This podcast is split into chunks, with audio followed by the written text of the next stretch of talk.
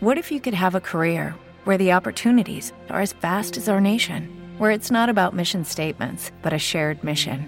At U.S. Customs and Border Protection, we go beyond to protect more than borders from ship to shore, air to ground, cities to local communities. CBP agents and officers are keeping people safe.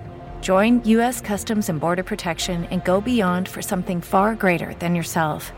Learn more at cbp.gov/careers. Hola amigos y oyentes, oyentes y amigos de cinelibertad.com. Hoy en Críticas en un Minuto, vuestra sección favorita, vamos a hablaros de Ant-Man. El éxito de los Guardianes de la Galaxia ha provocado o ha permitido que Marvel Disney se lance a producir películas de superhéroes menos conocidos de la compañía creada por Martin Goodman.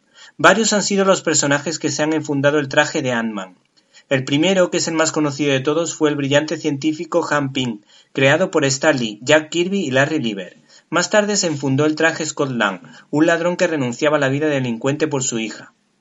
Esta película relaciona a estos personajes, aunque sería injusto no reconocer que un gran experto en cómic como Robert Kirkman creó un tercer hombre hormiga bastante pícaro y travieso llamado Eric O'Grady.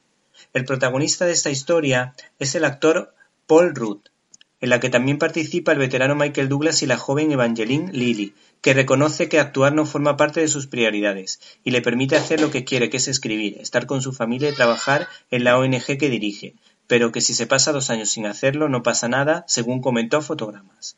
Esta producción, dirigida por Peyton Reed, experto en comedias como Separados y Abajo el Amor, busca el entendimiento entre el hombre hormiga original Han Pink y el otro más moderno, Scott Lang, inspirado en el número 47 y 48 de Marvel Premiere en 1979. La diferencia del cómic con respecto a la película es que en los cómics el encuentro entre ambos es casual, mientras que en el largometraje es forzado, pues Han necesita al hombre idóneo para su plan. Otra diferencia es que cuando Pink se encuentra con Scott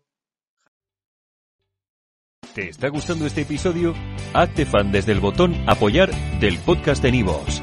Elige tu aportación y podrás escuchar este y el resto de sus episodios extra. Además, ayudarás a su productor a seguir creando contenido con la misma pasión y dedicación.